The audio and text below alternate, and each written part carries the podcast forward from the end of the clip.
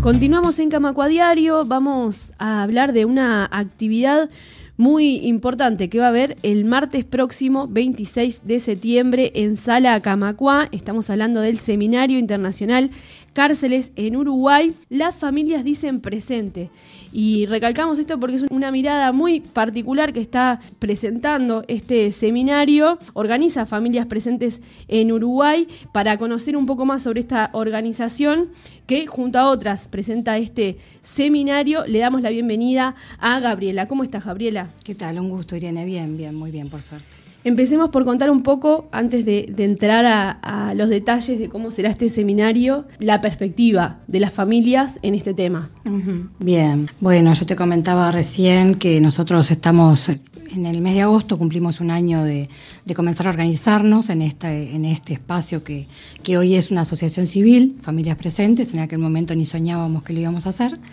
Eh, y de alguna manera el objetivo o, lo que nos nucleó fue la problemática que viven nuestros familiares que están privados de libertad, eh, que es de público conocimiento, pero hacemos una síntesis rápida de pronto, que es mucho hacinamiento en muchas unidades, muy malas condiciones edilicias, con instalaciones sanitarias y, eléctricas que en muchos casos, este, bueno, incluso han llevado a accidentes y, y accidentes mortales.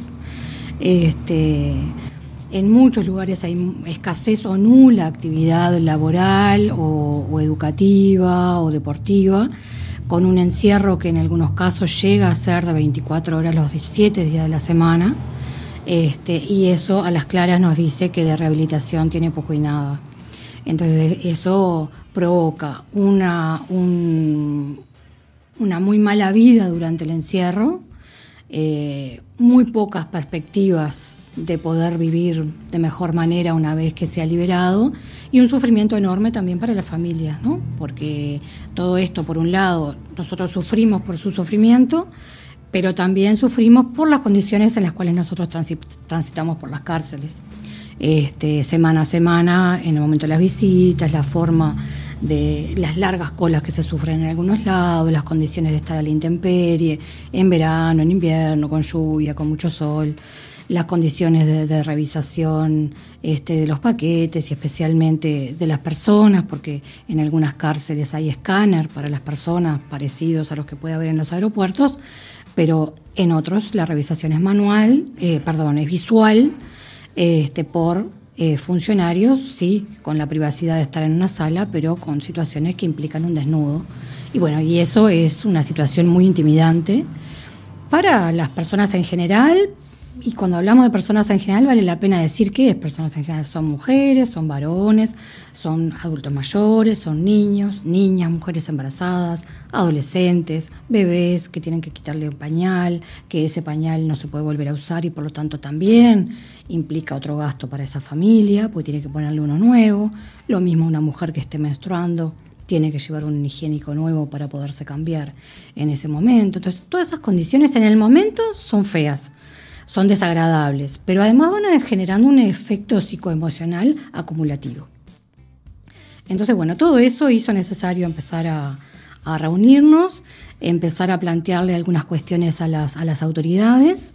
Eh, el año pasado lo utilizamos entre octubre y noviembre especialmente para este, presentarnos ante las autoridades del INR, de la Junta Nacional de Drogas, del comisionado parlamentario. Y bueno, y este año ya empezamos a generar algunas propuestas, porque algo que también nos movió muy desde el principio fue que sí teníamos que denunciar las situaciones que vivíamos y se viven adentro de las cárceles, pero también eh, queríamos buscar ser un actor con capacidad de propuesta y con capacidad para ser escuchados, por lo tanto. ¿no? Entonces, bueno, este seminario es como la primera síntesis de un año de, de, participación ciudadana, de ejercicio de la participación ciudadana y de, bueno, y de poner sobre la mesa algunas cuestiones que nosotros consideramos importantes. ¿Cómo fue en ese sentido irse juntando y, el proceso de, organizarse, me imagino que deben haber ahí una diversidad enorme de familias, de personas, de situaciones también con, los familiares privados de libertad. Sí, tal cual. Para empezar, empezar a juntarte con personas que no conoces, porque en realidad nosotros, algunos nos teníamos las caras vistas de alguna cola de alguna unidad, pero en realidad nos empezamos a conocer al momento de empezar a encontrarnos. Eh, vale la pena decir que en realidad la primera convocatoria la hacen dos personas muy queridas para nosotros, que son Jaime Saavedra, que fue director de la Dirección Nacional de Apoyo al Liberado, y Graciela Barrera, que sí, hoy es senadora de la República, pero en su momento ella fue una persona muy generosa que a partir de un proceso de, vida personal, donde un hijo fue asesinado en, un, en, una, en una rapiña eh, o en un robo, eh, luego de superar su dolor personal, eh, entendió que tenía que ayudar a otros, como serán las víctimas en general de, delitos, y creó Asfavide. Y ahora este, tuvo la generosidad de convocar a familiares de personas privadas de libertad, como para ver si teníamos interés en iniciar un proceso de, organización. Eh, entonces, a esa convocatoria es cierto que fue una convocatoria, podríamos decir, una convocatoria externa a la que acudimos varias familias. En la primera reunión éramos cuatro o cinco, con mucho frío, de un agosto muy cruel. Y nosotros decimos que ese frío era externo y era un poco interno también, ¿no? Ese miedo, esa incertidumbre, con quién te vas a encontrar. Pero bueno, vemos algunos que no nos fuimos nunca más de esas reuniones. Este, y rápidamente empezamos a ser los promotores de ese proceso. Se fueron sumando semana a semana más familias. La tecnología nos ha permitido que no solamente nos reunimos quienes vivimos en Montevideo, sino las reuniones han sido siempre híbridas, entonces permite la participación de familias que viven en otros departamentos. Y bueno, y así de a poco fuimos como tratando de ver desde dónde queríamos y hacia dónde queríamos, ¿no? Este, llevar nuestra organización. Entonces, discutir algunas cuestiones que, para sorpresa de todos, eh, fueron fáciles hacer ciertos acuerdos y ciertos consensos y decidir claramente que queríamos trabajar desde un enfoque de derechos humanos y que nuestro métier principal, nuestro objetivo principal era velar por los derechos humanos de nuestros familiares privados de libertad y de nosotros. Este, entonces, bueno, eh, en octubre generamos nuestro primer documentito este, y a partir de ahí igual se siguieron, todos los meses se siguen sumando familias. Y bueno, el mes pasado hicimos por primera vez una actividad fuera de Montevideo, Hicimos una actividad en Delta del Tigre, estuvo muy linda con algunos familiares que habían participado por Zoom en más de una oportunidad y otros que se sumaron por primera vez, pero que nos vimos cara a cara y nos dimos un abrazo por primera vez. Eh, entonces, bueno, de a poco la organización va caminando, hemos hecho algunas propuestas de corto alcance al INR, este, y bueno, algunas de esas propuestas se han tomado, otras se están analizando. Hemos este, participado también en el Parlamento, este, llevando nuestra voz en relación a la rendición de cuentas y la preocupación enorme que nos provoca que ante esta situación de las cárceles, que es muy grave, con un récord de 15.000 personas privadas de libertad en agosto, con declaraciones públicas de las autoridades donde hablan de una crisis estructural del sistema penitenciario en la rendición de cuentas, ese problema parece no existir para ser solucionado. Este, entonces, bueno, nuestro accionar es a varias puntas y también un fuerte componente de irnos vinculando e interactuando con otras organizaciones sociales, porque entendemos que también es muy importante aunar de alguna manera intereses y problemáticas y hacer llegar también esta problemática que a veces sale en la prensa de la peor manera o sale la peor cara, y esa cara existe y lamentablemente es la prioritaria pero también pueden pasar cosas buenas dentro de las cárceles y pasan cosas buenas, que ojalá algún día sean la generalidad y no la, excepción.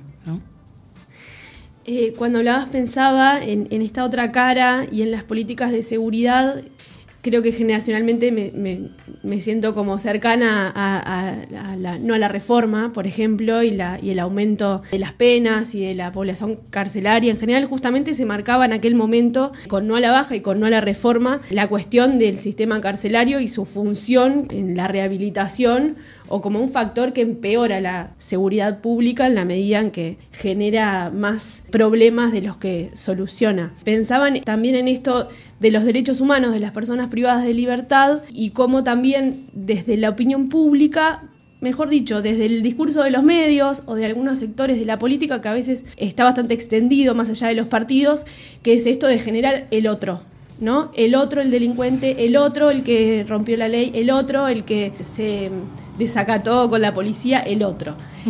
¿Cómo se ve esto desde, desde las familias que justamente tienen, que tocan de cerca esta realidad y que muchas veces trabajan al lado de estas personas que eh, cuando pueden, y me imagino que más cuando tienen familias al lado, logran también rehabilitarse y logran rehacer su vida después de pasar por el sistema penitenciario.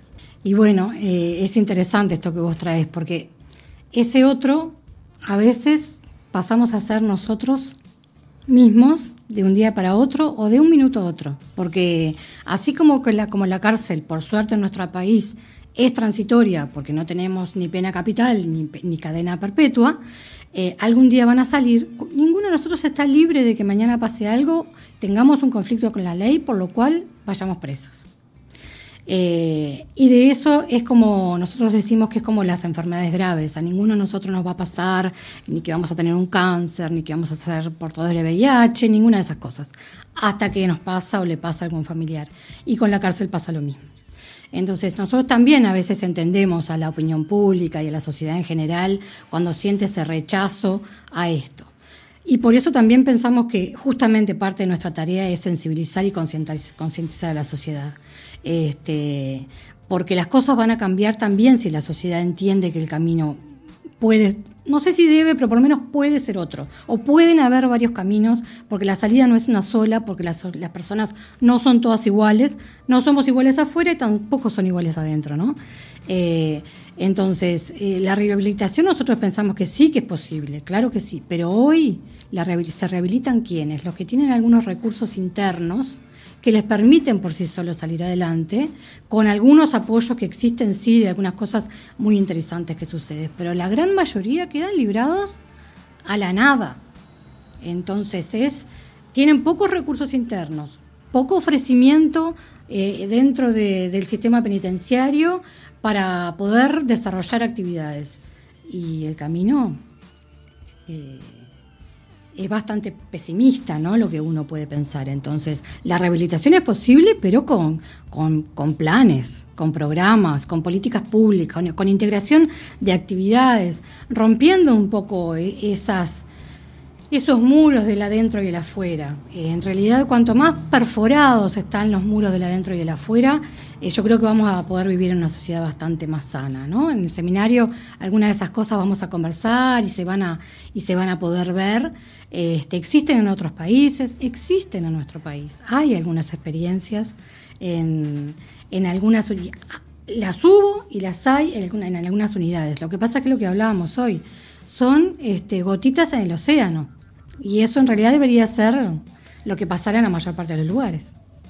Sin duda. Pasando entonces al seminario, ¿podemos contar un poco cuáles son las perspectivas que se van a dar de este tema? Pensaba también si habían tenido en este proceso de juntarse y reunirse contacto con experiencias similares en la región, por ejemplo, porque la cuestión carcelaria es un tema que que no es eh, único en Uruguay, ¿no? Lamentablemente este, las, cárceles, las cárceles en América Latina tienen este lastre, ¿no? De, lugares donde se encierra la gente sin pensar después Exacto. qué pasa.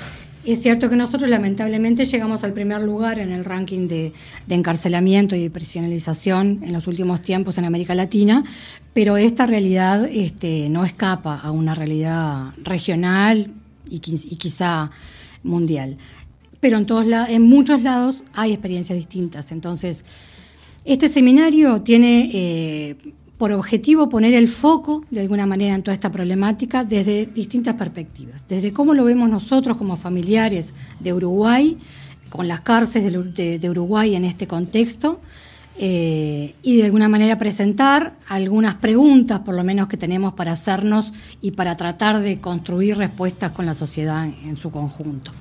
Eh, o, con, o cada respuesta con aquellos que, que, sea, que sea posible. Va a haber un segundo panel que en realidad es de, expertos, donde justamente se va a poner en tensión el modelo actual y qué otros modelos son posibles a través de la presentación de algunas experiencias concretas en Argentina y en Uruguay y también con la presencia del prorector de extensión, justamente porque la universidad es una de las instituciones que ha trabajado mucho dentro de las cárceles eh, y este rectorado y este prorectorado tiene una preocupación especial por profundizar la acción de la universidad dentro de las cárceles. Entonces nos parece muy, muy interesante su, presencia, eh, que ahora después hablaremos, pero es una de, de las instituciones que apoyan la realización del seminario.